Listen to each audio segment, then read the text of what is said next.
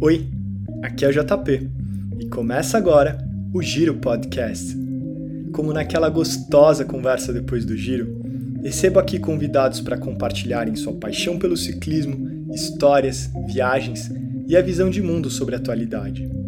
Nosso convidado de hoje é um executivo que por mais de 20 anos levou uma vida de atleta de alto rendimento junto com a carreira. Especialista em provas de triatlon extremo, colecionou conquistas impressionantes, como o segundo lugar geral no Fodax Man 2017 e melhor atleta latino-americano entre todas as edições do Swiss Man.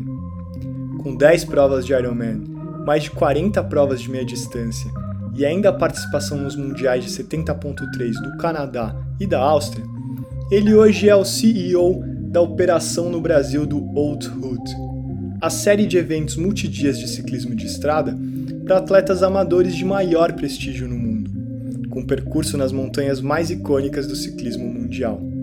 A conversa hoje aqui no Giro Podcast é com Fernando Palhares. Fernando, bem-vindo ao Giro Podcast de hoje. Prazer enorme te receber aqui para compartilhar muito além do Old Hood, navegar pela sua trajetória profissional, as histórias, o que te trouxe até aqui. Prazer enorme, cara. Bem-vindo. JP, prazer é meu, te agradeço imensamente pelo convite. Estou é, com uma expectativa aí bastante elevada com o nosso bate-papo e, e, compartilhando um pouquinho aí do, da minha experiência com, com a tua audiência. Obrigado. Bom, para quem está ouvindo, o Fernando, hoje ele é o cara, o CEO da operação do Outroot no Brasil. E até falo já do Outroot, talvez não seja a pronúncia que vocês estejam acostumados, mais consultando com o Fernando, com os professores de francês mundo afora, essa é a pronúncia correta, então vamos acostumando pelo termo. É, Fernando, é, antes, muito antes do Outhoot, a sua paixão pelo esporte esteve presente durante sua carreira corporativa. Então, por mais de 20 anos, você levou essa vida dupla de atleta com potencial de atleta de elite e de um alto executivo. Mas a sua paixão pelo esporte vem muito antes disso como é que começa tudo isso? Como que foi a primeira vez que você sentou numa bicicleta e da onde vem essa sua paixão? Legal, JP. Eu sempre gosto de, de relembrar o, o, início da minha vida esportiva e já faz bastante tempo, viu? Bom, vamos lá. É, eu, eu, acho que isso tem uma relação direta com, com o colégio onde eu estudava em São Paulo. Era um colégio que é, tinha uma estrutura esportiva fantástica, então é, eu, eu, não consigo me lembrar quando foi exatamente o primeiro contato, o primeiro momento. É, foi uma coisa muito natural para mim. Então, é, eu passava praticamente o meu dia inteiro no, no colégio. Quando eu não estava estudando, estava fazendo algum, alguma prática esportiva, é, futebol, handball, vôlei, basquete. Então, de novo, sempre foi uma coisa muito natural para mim. E com relação especificamente à bicicleta, eu me lembro que eu morava, eu sou de São Paulo, eu morava na Vila Mariana, e eu uh, o apartamento dos meus pais era muito próximo de uma, uma loja de bikes. Uh, então eu tinha mais ou menos de 5 para 6 anos. Eu me lembro direitinho, meu pai me levando na, na loja para comprar minha primeira bicicleta. Então foi o, o meu primeiro contato, minha primeira paixão com ciclismo. Legal. E aí, provavelmente, dessa primeira bicicleta, a história vai se desenrolando e você começa. Como que, como que vem essa história para você descobrir depois o que viraria o triatlo extremo, depois uhum. todas as suas provas, como que você começou a levar isso mais a sério e treinar? Então, é, eu, eu, sou um cara muito competitivo por natureza, JP. Então, eu sempre olhei o esporte realmente não como uma atividade é, recreativa, mas sim como um, uma atividade de desempenho. É, de novo pelo, pela questão do, do, meu colégio, que ele tinha esse viés esportivo muito forte, a gente participava de competições interescolares, uh, então eu, eu, tinha uma, toda uma, uma, estrutura de treinamento e, uma, e uma, um cronograma de treinamento bastante rígido até, uh, e, e, aí que eu comecei a tomar gosto de participar de competições, uh, sempre tive muita curiosidade de conhecer novos esportes, então como eu falei anteriormente, eu trafeguei pelo, pelo futebol, pelo handball, pelo vôlei, é, tênis eu joguei durante muitos anos, sempre juntando um pouco dessa curiosidade por novas modalidades ao, ao, gosto pela competição. Então também sempre tinha esse interesse aí de estar participando de, de, competições. E aí, naturalmente, isso foi, foi sendo assimilado na, na minha vida. Eu não consigo, é, olhando para trás, eu não consigo visualizar é, a minha vida sem o esporte. Assim, é difícil de desassociar, é uma coisa muito natural para mim. Legal. E aí você acaba se especializando indo para uma área que talvez a gente não fale muito aqui. Eu, pessoalmente, não conheço muito, até seria legal você explicar que você foi para o triatlon extremo. Qual que é a diferença do triatlon extremo para o triatlo convencional? Aquele que a gente está uhum. acostumado a ver com Ironman, com as distâncias. É, como que a bicicleta funciona? É uma road bike? É uma mountain bike? É mais para uma corrida de aventura? Você, te pergunto isso porque você é um cara vice-campeão de provas gigantes, um cara que tem uma vivência nisso é, enorme, participou de mundial e tudo. Como que é, é essa diferença do triatlo extremo? Uhum, legal, ótima pergunta, JP. Eu acho que antes de falar especificamente da diferença, acho que vale a pena é, comentar é, qual, qual, que foi a trajetória até chegar a esse ponto. Né? Eu comecei com o triatlo em 2005, é, muito por influência de alguns amigos. Eu tinha curiosidade de, de participar de uma prova de, de triatlo, não conhecia muito a fundo a modalidade. E aí eu tive a, a, ilusão de achar que, bom, eu já sou um bom corredor, eu sou um bom, um bom ciclista, eu sei nadar, não, não me afogo, eu acho que eu consigo me virar na prova. E, e a minha primeira prova foi um desastre, foi horrível, é, mas eu fui pegando gosto pela, pela competição. Comecei com provas com distâncias menores, aí gradativamente é, fui focando nas distâncias maiores, acho que muito influenciado pelo fato de, naquela época, já estar morando em Florianópolis, então o Ironman era no quintal de casa, tinha aquela, aquela experiência é, de poder presenciar o Ironman, eu acho que isso daí é uma influência muito grande. E aí, então, em 2007, eu participei do meu primeiro Ironman. É, bom, e aí foram vários anos focados, na, focados nas provas de longa distância. Eu acho que é, talvez é, influenciado por dois aspectos. Primeiro, porque eu nunca fui um grande nadador, e nas provas de curta distância, a natação tem um impacto muito grande, porque o vácuo no ciclismo é permitido. Então, se você sai atrás da natação, a tua prova como um todo já está toda prejudicada. E, e, essa situação não acontece nas provas de, de, distância maior, nas provas de longa distância. É, então, eu acho que esse foi um, foi um aspecto. É, e, e, o outro aspecto que me levou para as provas de longa distância, JP, foi realmente essa questão do desafio mais pessoal. Né? Cada vez mais eu estava buscando me autodesafiar do que competir com outras pessoas. E esse eu acho que foi um bom gancho para depois eu começar a olhar com mais... Pode ir aí, respondendo a tua pergunta. Tá bom. Bom, JP, aí respondendo a tua pergunta, é, eu acho que as duas principais diferenças entre uma prova de triatlo extremo e uma prova de é, Ironman tradicional, digamos assim, é, é, o primeiro é o fato de que numa prova de triatlo extremo você tem que ser um atleta autossuficiente é, em termos de estrutura. Você não tem a, a organização da prova à tua disposição para te fornecer suplementação, para te fornecer apoio mecânico. É, você precisa ter um, um apoio da, da, tua própria equipe com relação a equipamentos. Né? Lembrando que numa prova de triatlo extremo a gente tem uma variação climática absurda. Então, você tem que estar preparado com, com a roupa adequada, com o equipamento adequado. E a segunda diferença é com relação ao percurso. Uh, via de regra, uma prova de triatlo extremo ela acontece nas montanhas. Então, a gente tem um ganho de elevação muito significativo, uh, tanto na corrida quanto na, no ciclismo, numa prova de triatlo extremo. Ah, ah, e aí um outro detalhe que você me perguntou, né, sobre o tipo de bike. É, mountain bike nunca, né, então a gente não, não utiliza mountain bike numa prova de triatlo extremo. O que pode acontecer, sim, aí vai depender muito de prova para prova, é você acabar optando ou por uma, uma, uma road bike ou uma, pro, uma bike de TT, uma bike de triatlo. É, existe uma tendência de cada vez mais os atletas acabarem optando por uma bike de triatlo do que uma road bike, mas não é uma, uma situação muito rígida, vai depender muito do gosto do atleta e do perfil do, do percurso de ciclismo que ele vai encarar nessa prova. E não, e não é desconfortável você fazer uma, você escalar uma montanha numa ATT, naquela postura mais agressiva? É, Para quem está ouvindo, acho que a gente já falou isso em alguns episódios, mas a, a, a TT ela tem a geometria completamente diferente. Então, ela privilegia a, a posição aerodinâmica, então te coloca com os cotovelos apoiados naquele no guidão, uhum. buscando eficiência em cortar o vento. Não necessariamente é uma bike tão leve quanto uma, uma road específica para subir montanha, uma, uma bicicleta mais leve, mas com a geometria agressiva, mais afiada. Como que é, além de, de se preocupar com a roupa, se preocupar com, com o terreno, com uhum. toda a estrutura que você tem que você se orientar, ter essas pequenas coisas é um acumulado de, de, de incômodos. Isso vira um grande incômodo no final? Sem dúvida, JP. E essa não é uma ciência exata, né? Então, é, é muito do feeling do atleta.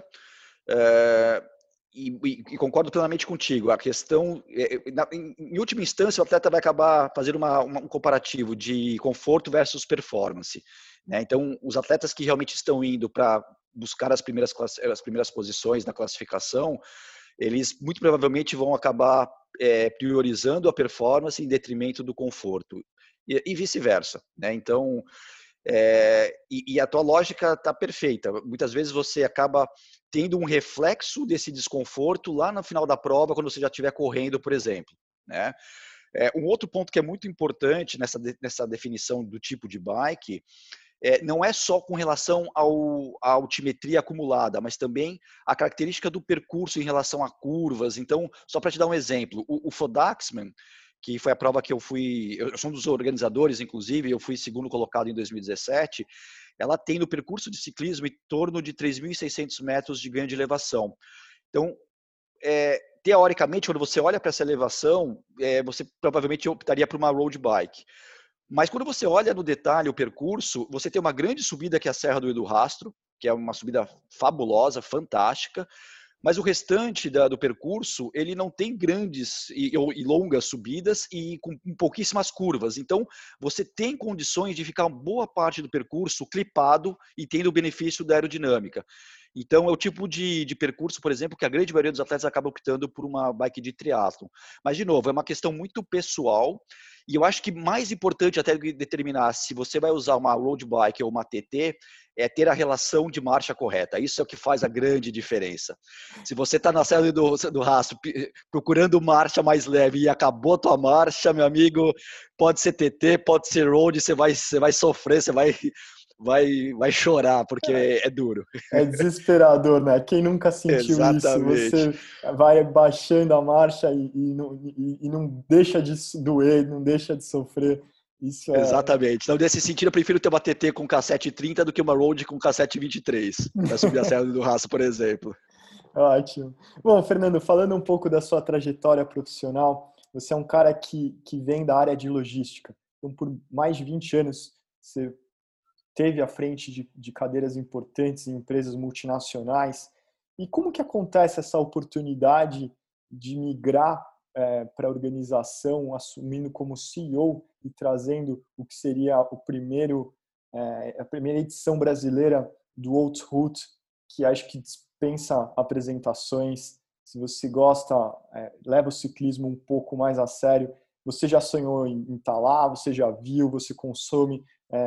É, uma prova que é, que é referência. Simplesmente é uma das coisas mais incríveis das montanhas icônicas que existe hoje no esporte. Você traz essa experiência para atletas amadores poderem vivenciar o que, que é fazer parte disso tudo. E como que acontece esse movimento diante da sua vida? Bom, é, eu acho que foi um misto, JP, de vontade com, com sorte, com oportunidade. E vou te explicar por quê. É, eu, eu, acho que eu cheguei no momento da minha, da minha trajetória profissional, e, e eu acho que, de certa forma, todos nós passamos por isso, que a gente começa a repensar um pouco do caminho que, que nós acabamos seguindo em termos profissionais. E, e eu comecei a me questionar muito com relação a estar realmente fazendo algo que me, que me trouxesse prazer, que tivesse um propósito por trás. É, e quanto mais eu me questionava sobre isso, mais frustrado eu ficava. Eu estava percebendo que a minha vida profissional estava seguindo um caminho que não era exatamente o que eu gostaria de trilhar. E aí, nesse processo de auto-reflexão, é, comecei a me questionar o que, que, realmente me traria esse prazer profissional, o que, que me traria esse senso de propósito. E foi muito simples de chegar à conclusão que o esporte era algo que me traria é, isso que estava me faltando naquele momento. Né? Então, é, identificado isso, acho que o desafio seguinte foi, bom, como que então eu posso trazer o esporte é, para tornar o, a minha profissão? Então, eu acho que esse era o, o grande desafio. O meu, primeiro contato com o Outroot foi em 2013, numa, numa situação que eu nem imaginava que depois de sete anos eu estaria à frente da marca no Brasil, mas eu me recordo que o meu irmão estava em viagem pela Europa, ele estava em Nice, e por pura coincidência, é, daquele dia que ele estava em Nice, tava, é, era a chegada do Ultra Alps. Então, é, para quem não sabe, naquela época, largava em Genebra, terminava em Nice. Isso 2013, era a terceira edição da, do Outro Route. É, e ele me mandou uma série de fotos, me, ele filmou, então foi o meu primeiro contato com a marca. E eu fui fisgado, assim, eu fiquei apaixonado. Falei, cara, preciso um dia fazer essa prova. Eu, eu, eu entrei no site, conheci o percurso, conheci é, a proposta da prova. E, e desde então é, eu comecei a, a criar uma, uma, relação de carinho muito grande pela, pela marca. Mas não tinha a mínima pretensão de um dia ter uma relação profissional com, com outro Roots. E aí, em 2018, é, é de 2018 para 2019, eu recebi um contato de uma amiga minha é, que também já, já trabalhava com, com esporte. Ela, ela, ela, era uma das pessoas é, responsáveis pela, pela operação do Challenge, que é uma marca de é um circuito de triatlon concorrente do, do Ironman.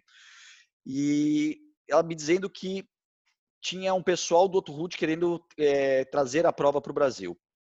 E aí eles chegaram até mim porque na época, o CEO mundial do, do Outroot, que era o Matt, ele, era, ele é um amigo pessoal do CEO do Challenge. É, e aí ele perguntou para esse CEO do Challenge, ele já sabia que o Challenge tinha uma operação no Brasil, se eles tinham alguém para indicar. Naquela época, é, JP, eu já organizava o Fodaxman. O Fodaxman ele surgiu em 2016. É, surgiu meio que como uma brincadeira entre amigos, então eu tenho mais três sócios na operação do Fodaxman.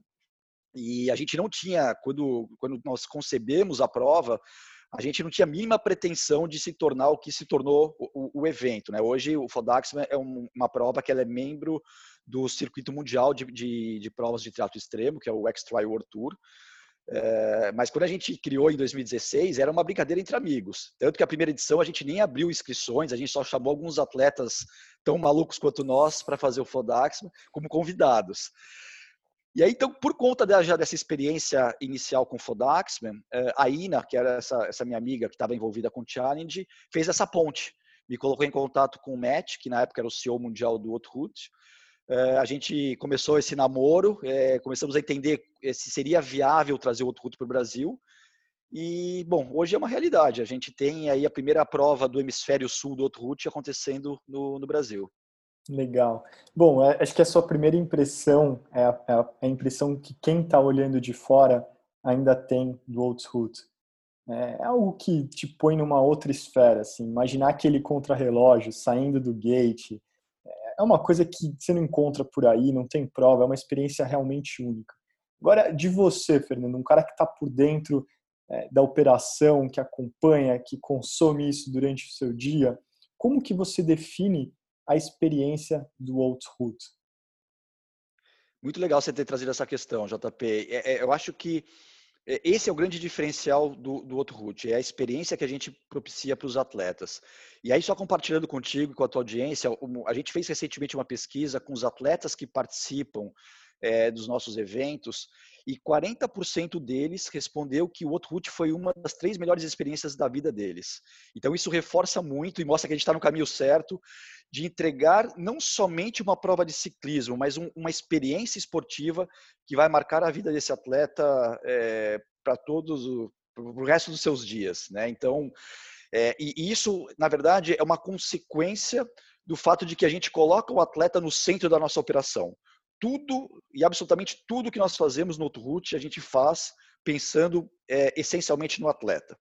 Tá? Então, dito isso, em, em termos de questões é, práticas, é, eu, eu, te diria que hoje o Outroot é a experiência de ciclismo para um atleta amador é, mais próxima do que ele vai ter é, de, de assim, se a gente puder comparar com o Tour de France, o Giro de Itália, uma Vuelta da Espanha. Né? Então, o nosso evento é um evento multidias, obviamente não são 21 como, como as grandes voltas, mas a gente tem eventos de sete dias, eventos de três dias, e durante esse período, Os atletas eles realmente estão imersos e eles estão vivendo aquela experiência, seja com um percurso diferenciado, seja com a segurança que a gente entrega, é, muitas vezes com percurso fechado, com os batedores nas motos, com o comboio dos veículos, a estrutura da vila de que a gente propicia com é, serviços de é, massagem, conveniências, enfim, é realmente uma experiência diferenciada para os atletas.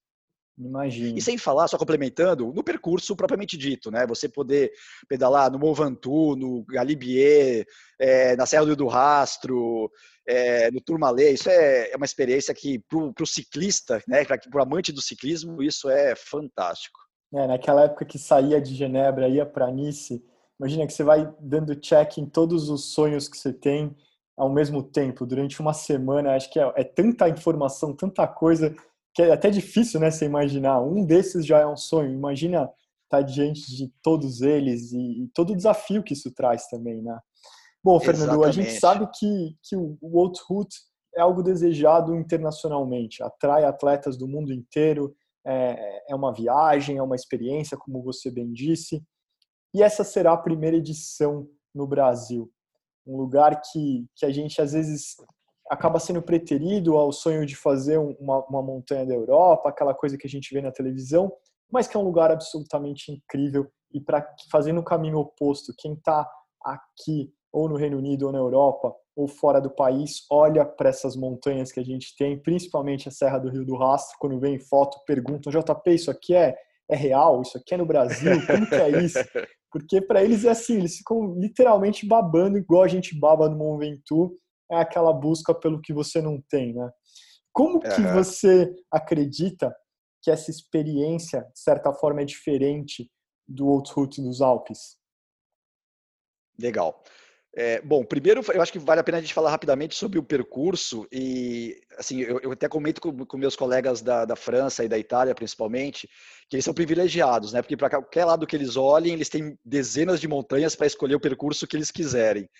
É, eu me lembro que eu estava no Outroute em Stelvio no ano passado e na semana anterior deu uma, uma tempestade, eles tiveram um deslizamento, tiveram que fechar uma das, das montanhas, acho que foi o Gávea, e, mas não teve problema nenhum. No dia seguinte, já tinha escolhido uma outra montanha para colocar em substituição.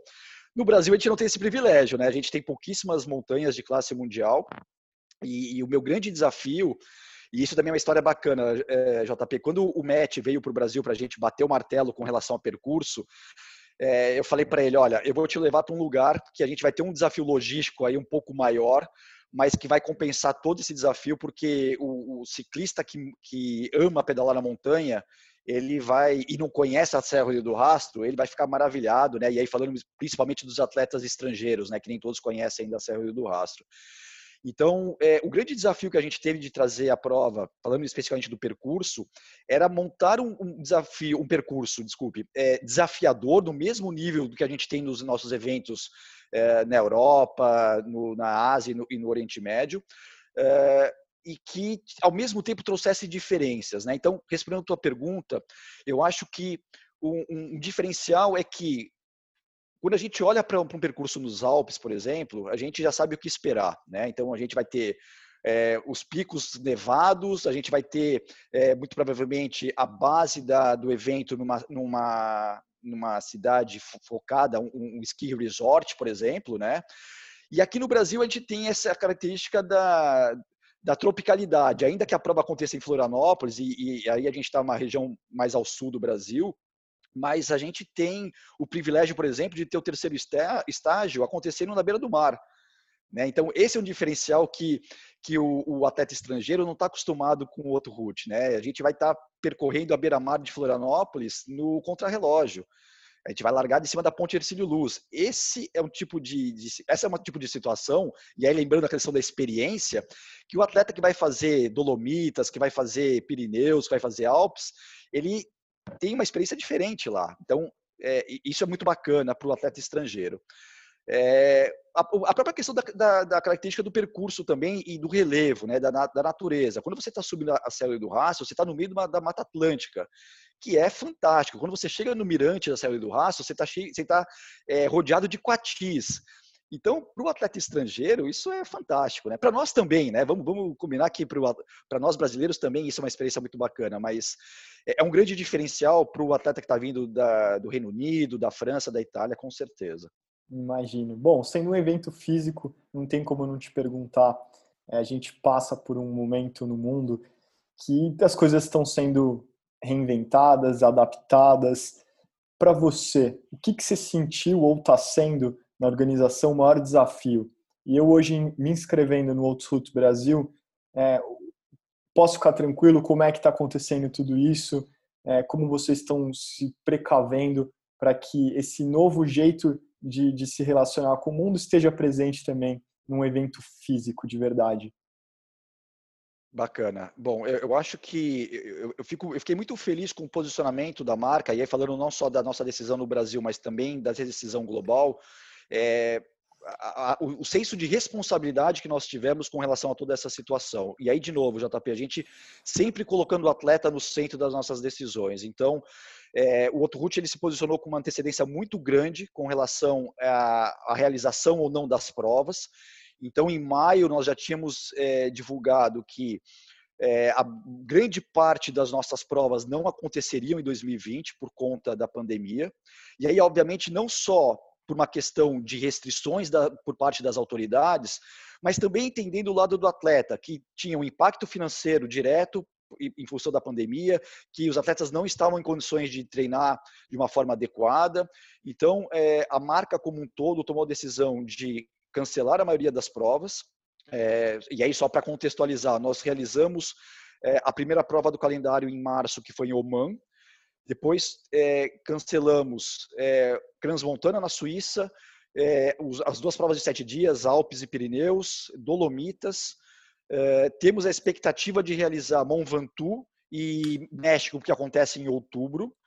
Uh, China foi cancelada também. E no caso especificamente do Brasil, nós é, não fizemos o cancelamento, sim o adiamento. Então, a prova estava prevista inicialmente para setembro, nós adiamos para março. Então, a expectativa é que março a situação já esteja normalizada. É óbvio que a gente continua monitorando é, todo esse cenário. E a partir do momento que nós tomamos essa, essa posição, esse, essa decisão, JP, é, a gente começou a criar uma série de ações para tentar estar do lado do nosso atleta durante esse período. Então, é, já que a gente não consegue estar pedalando na, nas montanhas como, como, gostaríamos nesse momento, o que a gente poderia entregar em termos de experiência é, virtual, experiência online para os nossos atletas? Né? Então, nós tivemos no início de, de abril a realização do primeiro evento Outroot virtual, que foi o, o Outroot Watopia, que foi um evento de três dias acontecendo dentro do Swift. O Swift é um parceiro global da, da marca, do, do, do Outroot, então é, a gente tem cada vez mais explorado é, esse lado é, digital, esse lado online e virtual, é, e aproveitando essa, essa, plataforma que nos apoia, que é o Swift, e novas ações estão previstas até o final do ano nesse sentido também. Incrível. Aliás, essa seria a minha pergunta que eu estava aqui pensando enquanto você falava. É isso, sabendo que você tem essa, esse apoio global do Swift, você acredita que isso seja um jeito válido para se preparar, não só nesse momento que você só tem essa opção de usar meio digital para poder interagir com o ciclismo, mas quando as uhum. coisas voltarem ao normal, talvez seja um, mais um estímulo, primeiro, para trazer pessoas para o esporte, você começar dentro de casa, é, fazendo simplesmente o um movimento de pedalar, obviamente muito além disso, mas é, a grosso modo, você não tem os perigos de estar numa rua, você não tem o deslocamento, você reduz muitas das coisas que exigem experiência e para o cara que já treina, é uma ferramenta válida para manter é, o, o, condicionamento físico, para manter a perna, para ter o, o cardio sempre afiado, para quando puder treinar de verdade, seja uma coisa complementar. Você vê mais ou menos por aí, Fernando? Eu acho que sim, JP. Eu acho que é um caminho sem volta. É, e a gente, é, internamente aqui no Outwood, a gente olha com, muito, com muita atenção esse movimento online que tem, tem se fortalecido nos últimos tempos, é, é com competições online, é, movimento de bikes também é algo que a gente tem acompanhado, então a gente está entendendo exatamente qual é o melhor formato para adaptar ou para inserir isso no nosso universo, mas a gente olha com muita atenção é, tanto a questão da, das IBAIs quanto do, dos eventos online, né, Swift e outras plataformas que estão aí disponíveis no mercado. Eu acho que é, é, eu olho muito mais como uma forma de, de complementação do que de exclusão.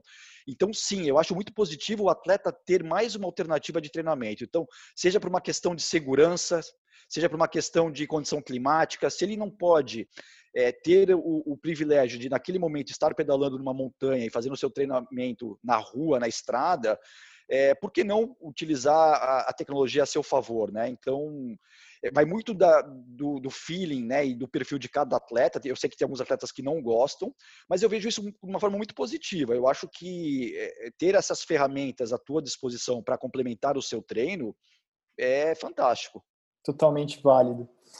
Bom, a gente, a gente, sabe, né, quem acompanha um pouco mais a fundo o ciclismo, o Walt Hood foi coadjuvante no Oscar, né, no documentário Ícaro, que, uhum. ganhou naquele ano na academia como Oscar de melhor documentário.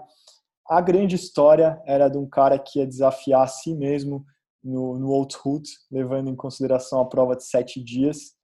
E aí, embora a narrativa vá por outro caminho, o negócio acaba virando outra história, mas nasce dessa ideia de se desafiar numa das provas que é conhecida como ser dura pra caramba. Não é qualquer um que está ali fazer uma prova dessa de sete dias cruzando os Pirineus ou cruzando os Alpes. Exige de você muita dedicação, muito conhecimento, muito treinamento. E, e olhando de fora, a gente falando de, das pessoas que estão aqui no podcast, a gente tem uma, uma audiência muito vasta. Então, desde quem está começando a pedalar e se, se inspirou no que a gente traz, até os caras que me corrigem no, no, na pontuação de cada componente que é ponto 1, um, não ponto 2.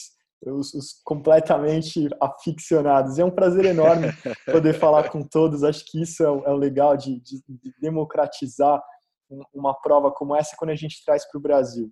Bom, qual que é o perfil do atleta é, competidor num out-route? A gente fala desse out-route na, na, nos Alpes, mas o cara que vai, vai se inscrever no, no Outros Route Brasil, o que, que essa pessoa está buscando? Como é que é essa preparação? O que, que você tem na cabeça assim quando você se inscreve num desafio desse? Legal, JP. Eu acho que essa pergunta é muito boa para a gente desmistificar um pouquinho é, e, e, mostrar que o Outro Route ele é acessível. Obviamente com alguns, alguns pontos de atenção e alguns cuidados, né? É, eu acho que o principal motivo é, de, uma, de um atleta se inscrever para o outro route é a questão do desafio.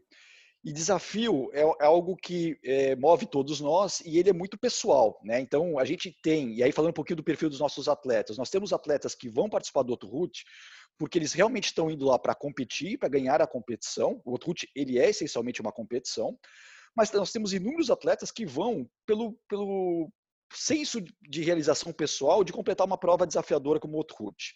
E ele está muito mais preocupado em completar do que com o tempo que ele, que ele teve para completar cada um dos estágios e, e, e assim sucessivamente. Uh, essencialmente, pelo fato de ser uma prova que demanda um, um, condicionamento físico elevado, é fato que você tem que estar bem preparado para isso. E aí, eh, JP, eu acho que é importante ressaltar que nós temos vários formatos justamente para que a gente possa é, ser muito, é, é, como é que eu vou te dizer, muito receptivo né, com, com esses diferentes perfis. Nós temos os eventos de sete dias, que a gente está falando aí de praticamente 21 mil metros de ganho de elevação, então você precisa ser realmente um atleta de alto rendimento para encarar um desafio desse. Mas nós temos os eventos de três dias, e aí só reforçando para a tua audiência, né? O, o, evento do Brasil é um evento de três dias, e que ele é muito mais, muito mais acessível para o atleta é, mediano, atleta que, que não está buscando só performance. E ainda dentro do evento de três dias, nós temos dois perfis de, de percurso, dois tipos de percurso. Nós temos o percurso original e o percurso compacto. Qual que é a diferença deles? Para aquele atleta que está participando do Outwood pela primeira vez, não tem a segurança necessária que ele tenha condição física para completar um percurso original, ele pode optar pelo percurso compacto que tem um, uma demanda física menor, porque o ganho de elevação e a distância também vão ser reduzidos. Então, ele em momento algum vai prejudicar a experiência de completar um outro route, mas com uma exigência física um pouco menor. Então, acho que isso é importante ressaltar, porque, sim, é fundamental que você tenha um condicionamento físico para encarar essa prova, mas você tem vários formatos aí para se adaptar para a tua, tua realidade. É, e quando você fala sobre experiência, Fernando, é uma experiência que é completa, né? É a, é a sensação de que vale a pena estar presente diante daquilo, porque não é simplesmente uma corrida com uma linha de um ponto de, de largada e um ponto de chegada. Você tem muito além do que isso. Para quem está ouvindo a gente pensando, puta, será que eu vou fazer esse desafio? Você fala esse desafio pessoal, todo mundo tem dentro de si. Tá, quem está ouvindo a gente agora treinando dentro de casa, ou já terminou o pedal e falou, puta, foi um treino bom, tá na hora de me inscrever numa prova diferente.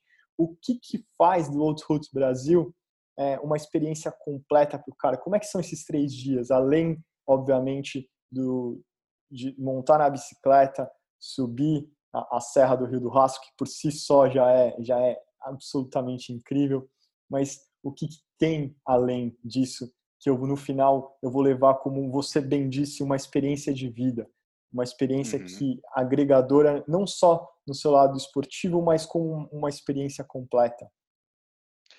Eu, eu acho que o atleta que pensa em, em se inscrever para o Route e, e que acaba participando do nosso evento, ele está buscando, em maior ou menor grau, quatro variáveis, JP. É, o primeiro é o desafio, então, é, e aí depois eu vou te detalhar cada um deles, como que a gente entrega cada uma dessas variáveis, mas o primeiro, a primeira variável é o desafio, é, o, a segunda variável é a experiência, é, a terceira é o destino, né, o destino barra é, turismo, então o, o, o que, que a região oferece, porque normalmente esses atletas viajam com os amigos, viajam com os familiares, então essa é uma variável muito importante. E a quarta, e não menos importante, são as conexões sociais. É, você sabe tão bem quanto eu que cada vez mais o ciclismo ele tem é, adotado um posicionamento, um papel de é, networking, né? Então a gente, é, a gente pedala em grupo, a gente pedala em pelotão, a gente pedala com os nossos amigos, a gente faz negócios quando está no pelotão. Então, muito do que o golfe era uns anos atrás, o ciclismo tem adotado esse, esse papel. Né? Então, a gente também valoriza isso é, no, no outro route. E aí, só para detalhar um pouco cada uma dessas quatro variáveis, quando a gente fala de desafio, eu acho que a gente conseguiu construir no Outro Route Brasil um percurso fantástico. A gente tem, no primeiro dia, é, o, a Serra do Rastro como a cereja do bolo. Ela é uma montanha de classe mundial, ela não deixa nada a desejar para as montanhas mais icônicas da Europa. É, Para quem tiver oportunidade, inclusive, de acessar a última é, edição da revista Cyclist, tem uma matéria fantástica falando exclusivamente da Serra do Rastro, que, aliás, foi produzida com o apoio de uma das nossas embaixadoras, que é, que é a Ana Lídia Borba. É, não sei se todo mundo sabe, mas o Outro tem um programa de embaixadores ao redor do mundo. E, e a, a, Ana fez as fotos para essa, essa matéria. Então, quando a gente olha para o percurso, Serra do Rastro, num estágio, é, Morro da Igreja, no, no, no, segundo estágio, que é o ponto habitável mais alto do sul do Brasil, é uma área de segurança nacional, porque a gente tem um, um radar do Sindacta no, a mais de 1.800 metros de altitude. Fantástica subida, uma montanha maravilhosa. E no terceiro e último dia, você largar de cima da ponte Ercílio Luz e terminar no Morro da Cruz, que é o, também é o ponto mais alto da cidade de Florianópolis, e tem uma visão é, 360 graus da ilha, em termos de desafio, com aí um percurso de mais de 5.500 metros, é fantástico. Na parte da, da experiência, JP, é, eu costumo dizer que a gente procura é, mimar ao máximo os nossos atletas. Né? Então, desde a conveniência de ter um transfer saindo do aeroporto de Florianópolis, levando até Urubici, que a cidade vai ser a base dos nossos dois primeiros dias, toda a vila de que a gente vai construir com uma série de serviços de conveniências, não só para o atleta, mas também para os seus familiares. É, então, ele realmente vai ter uma experiência não só no momento que ele está em cima da bike, mas também e principalmente quando ele está fora da bike. Tá? Eu acho que isso é um grande diferencial do, do outro route. É, a parte da, do, do, destino, como, como comentei anteriormente, é, a Serra Catarinense é muito conhecida pela, por ser uma região vinícola. Então, é, os atletas que estiverem participando da prova, estiverem com seus familiares, vão ter a oportunidade de visitar vinícolas, por exemplo. Isso é uma experiência muito bacana. A gente tem grandes produtores, produtores premiados na região da Serra Catarinense. É, e a parte das conexões sociais, você poder pedalar é, do lado, por exemplo, do Murilo Fischer, um atleta brasileiro que participou de cinco Olimpíadas, ex-atleta profissional, né? Você poder pedalar com seus amigos do teu pelotão. É, a gente vai ter uma série de, de diferenciais para as mulheres poderem ter é, a segurança de participar do outro route. Então, tudo isso a gente acaba, de alguma forma, focando em cada uma dessas quatro variáveis que eu te falei: experiência, desafio, é, as conexões sociais e o destino. Ótimo, é uma oportunidade, acho que além de tudo isso que você falou, de explorar o nosso país, né? É, deixar talvez de olhar um pouco para fora só e valorizar o que a gente tem de bom dentro do nosso país. E hoje eu vejo daqui de fora o quanto as pessoas olham para isso como um sonho mesmo. É um movimento inverso, como eu já falei. Olhar para uma Serra do Rio do Rastro e combinarem de um, um verão a gente vai para lá, um inverno aqui europeu a gente vai para o Brasil para fazer a Serra do Rio do Rastro. E aí você fazendo isso numa experiência que o outro Route proporciona, além, óbvio, de, acho que nesse momento que a gente cada vez mais quer apoiar as iniciativas é, internas do país, e aí você dentro do, do, Você vai descobrir a Serra Catarinense por um outro olhar, desde o pequeno produtor da vinícola, vai experimentar, talvez até te abra um novo gosto por aquele vinho que você não conhecia. É, estando em Florianópolis, vivendo essa oportunidade de que não é um Ironman, não é um verão, o que, que é essa Florianópolis para quem está vendo por um outro, uma outra ótica, acaba sendo uma ótica bem diferente. Por isso eu acho que quem quiser é, fica à vontade para conhecer o World's Roots nas redes sociais. A gente vai deixar aqui no link do episódio os, os contatos na, na, de Instagram, de Facebook, do site. Lá acho que dá para entender mais ou menos como se inscrever, qual que é a experiência, tudo que o Fernando falou. É, e o intuito da, da, gente ter essa conversa hoje, é, além de, obviamente, falar do Roots, é falar de você, e falar de, de, como esse movimento a gente traz é, ciclismo, traz business e, e, e, a sua vida acaba se costurando muito nessa, não sei onde começa um, onde termina outro.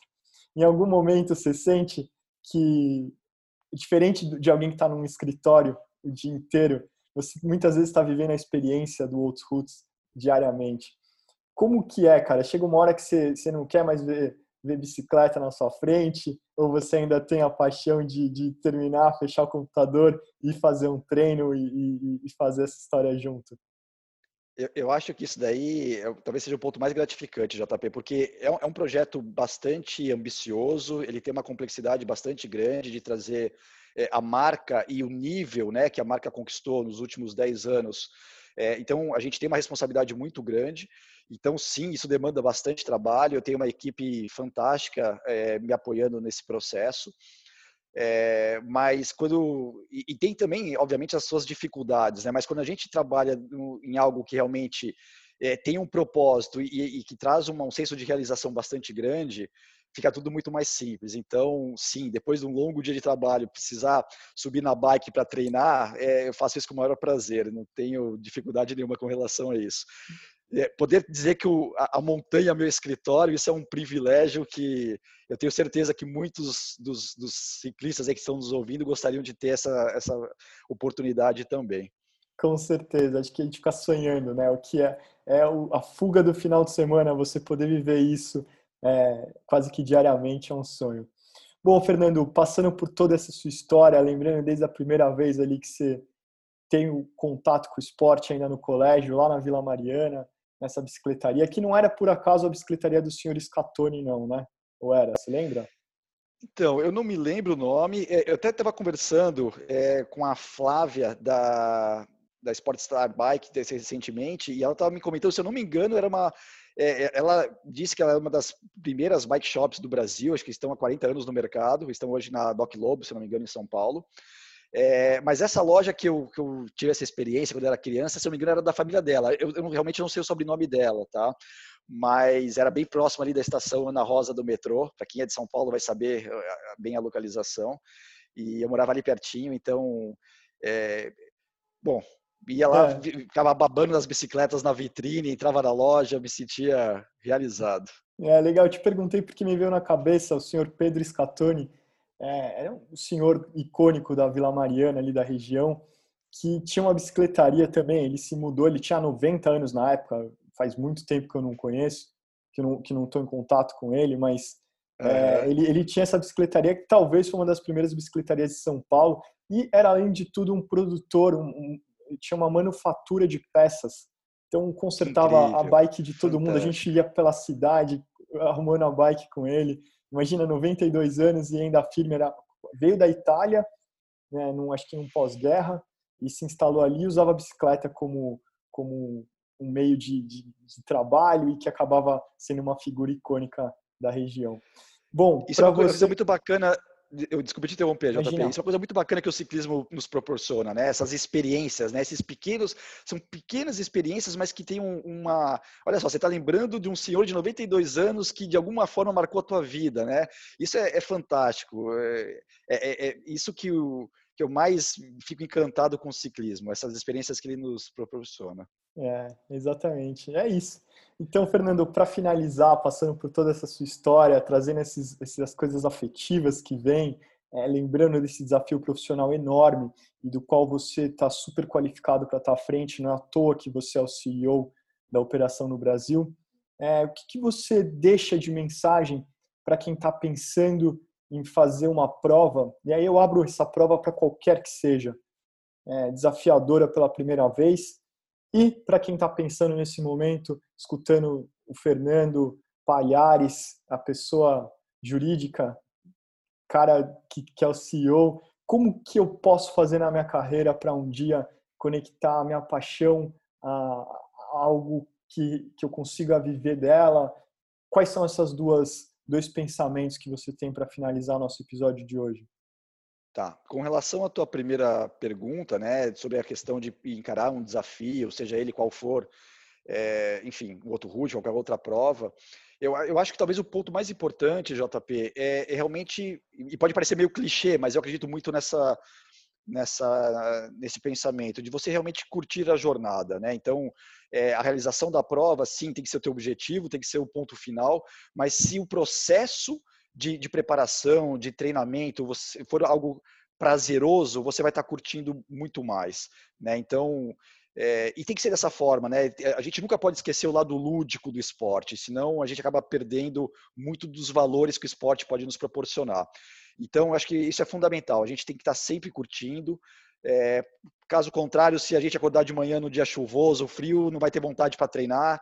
É, a gente tem que, tem, que entender por que a gente está fazendo isso, né? Tem que ter realmente um propósito por trás. E você tem que curtir essa jornada até chegar no, no, dia da competição, que aí é o dia da festa, né? Então você tem que estar preparado para isso, mas tem que realmente curtir cada uma dessas etapas do processo. Com relação a, a poder é, conciliar né, o, o esporte, a, a, vida profissional, eu confesso que ainda estou aprendendo a fazer isso, tá? Não, não, sei se eu sou um bom exemplo, sendo bem sincero contigo. Mas eu acho que o primeiro passo, e, e confesso que não é fácil, tá? Mas é, é, a gente realmente fazer essa autorreflexão. Se o caminho que a nossa vida profissional está seguindo está nos trazendo realização ou não, né? Se o esporte for algo que de alguma forma te traga essa realização, é, como que eu posso adaptar minha vida profissional para encaixar o esporte nisso? Eu acho que esse é o primeiro passo. É, não é fácil, como eu falei anteriormente, eu também estou aprendendo a fazer isso, mas eu acho que o primeiro ponto é, é você ter essa, fazer essa autorreflexão, entender o que, que você precisa mudar na tua vida profissional para trazer mais esse senso de realização. Excelente. É, eu vi isso com tanta espontaneidade e franqueza é, acho que é super útil para a gente, não é nada ensaiado, a gente vai conversando e as coisas vão acontecendo. Então, faço de novo o convite para você que está ouvindo, é, junta uma turma, convença seus amigos, viva essa aventura de, de se inscrever numa prova grande e levar essa jornada como um todo. É, cada dia não é, como você bem disse, não é só a prova, acho que a jornada como um todo e que seja divertido, que seja leve, que seja motivo de, de, de de alegria, de boas energias e fica com esse sentimento. Então, Fernando, obrigado pela sua presença. A gente fica muito feliz, é uma honra enorme ter um cara do seu calibre representando essa marca que é icônica e tudo que ela traz é, hoje aqui conversando com a gente. A gente espera que você fique por perto, volte, a gente vai dando notícias sobre o Route Brasil para a nossa querida audiência do Giro Podcast e fiquem por dentro. Obrigado por tudo. A palavra é sua. JP, mais uma vez te agradeço imensamente pelo convite. Foi um prazer bater esse papo contigo, compartilhar um pouquinho aí sobre é, a, a, minha vivência, principalmente sobre o Outro Route com a tua audiência. Te desejo muito sucesso com o Giro Podcast e reforço o convite aí para o teu público, para a tua audiência, participar do Outro Route de 26 a 28 de março de 2021 uh, eh, em Santa Catarina. Bom, e esse foi o episódio de hoje. Se você gostou do papo, compartilhe mande para os seus amigos. Se tiver alguma sugestão que pode ajudar a gente a crescer, mande uma mensagem lá no Instagram, é giropodcast. Até o próximo episódio e lembre-se, estrada e fone de ouvido simplesmente não combinam. Deixa para escutar a gente depois do giro.